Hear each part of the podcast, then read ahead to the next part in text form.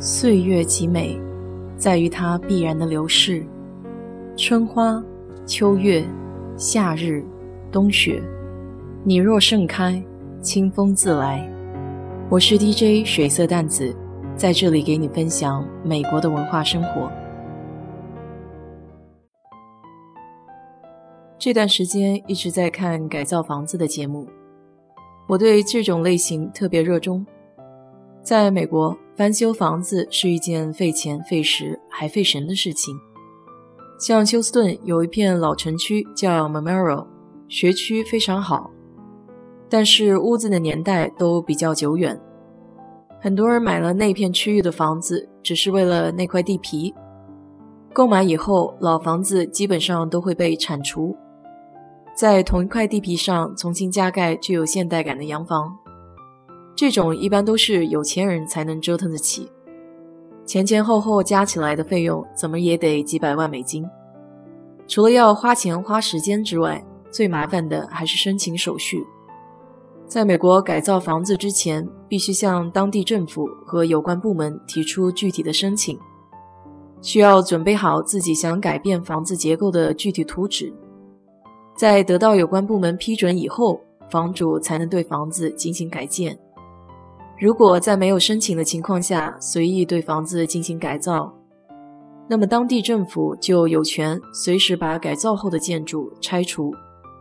因为与中国房子的钢筋水泥结构不同，美国房屋大多是木质结构。一旦在装修改造过程中任意改变房子的结构，就有可能引发很多安全隐患。当地建委会通过图纸申请之后。房主还要向规划部申请施工许可证，不管是改变房子外观还是内部结构，是房子的加建、改建还是扩建，一旦金额超过五百美金，都需要申请房屋改造施工许可证这个步骤。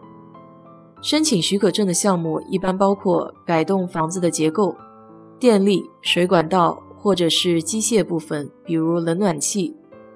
都必须由有执照的专业人士进行装修改造。在美国，不同区域的建筑面积都有严格的规定。房主对房子进行改造，是只有在不违反当地规划许可的情况下，才能拿到施工许可证。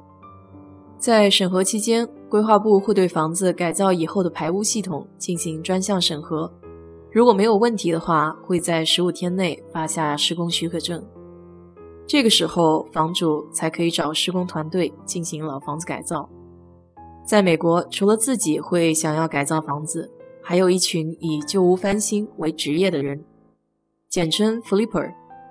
这些人或多或少都有一定的短线资金和资源，因为翻新房子需要先购买旧房子，然后才需要人手重新装修。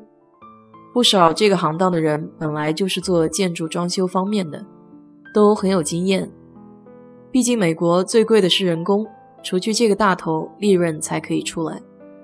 比如2018年休斯顿哈维淹水，很多房主都急着出手进水的房子，不想花时间和精力去修整。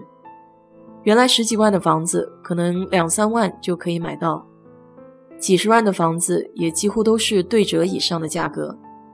这时候，很多以翻房子为生的人就看准了市场机会，购买了这些淹水的房屋，重新整修、翻新之后，有些人会先放到租房市场，等待时机再出售。因为毕竟刚刚淹过水，大家的记忆都比较深刻。等安稳下来几年，市场就会回暖，房价也就会跟着上来。以前参加一个聚会的时候，遇到过一对年轻夫妇。原来都是在石油服务公司工作，薪水都不错。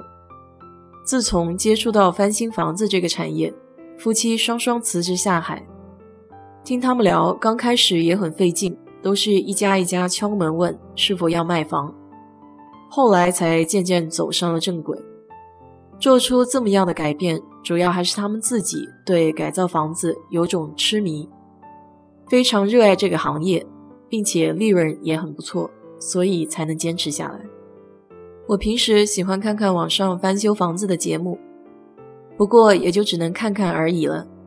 因为要脱胎换骨的改造整个房屋的结构，对我来说一己之力无法完成。但是昨天在油管上发现一个加州的小姑娘和她老公，专职做改变室内布局的视频，叫 Mr. Kate。相同类型的视频很多，为什么我会被他的视频吸引到了呢？还是因为他改造的点子比较实用，靠我自己还是可以实现的，并且改造的费用非常低。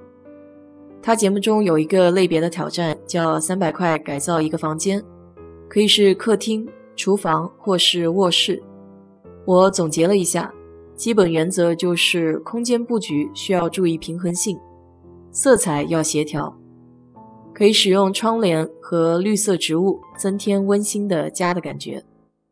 在休斯顿改造一个厨房大概需要两三万美金，为了节省费用，我想了个简单的办法，买了点橱柜贴纸，改变了厨房柜子的颜色。看起来倒也焕然一新的感觉，所以如果你不想大动干戈的改造房子，我建议可以用点省钱的小技巧，变点颜色，换换家具的位置，添点装饰，也可以让自己的心情飞起来。好了，今天就给你聊这么多。如果你对这期节目感兴趣的话，欢迎在我的评论区留言，谢谢。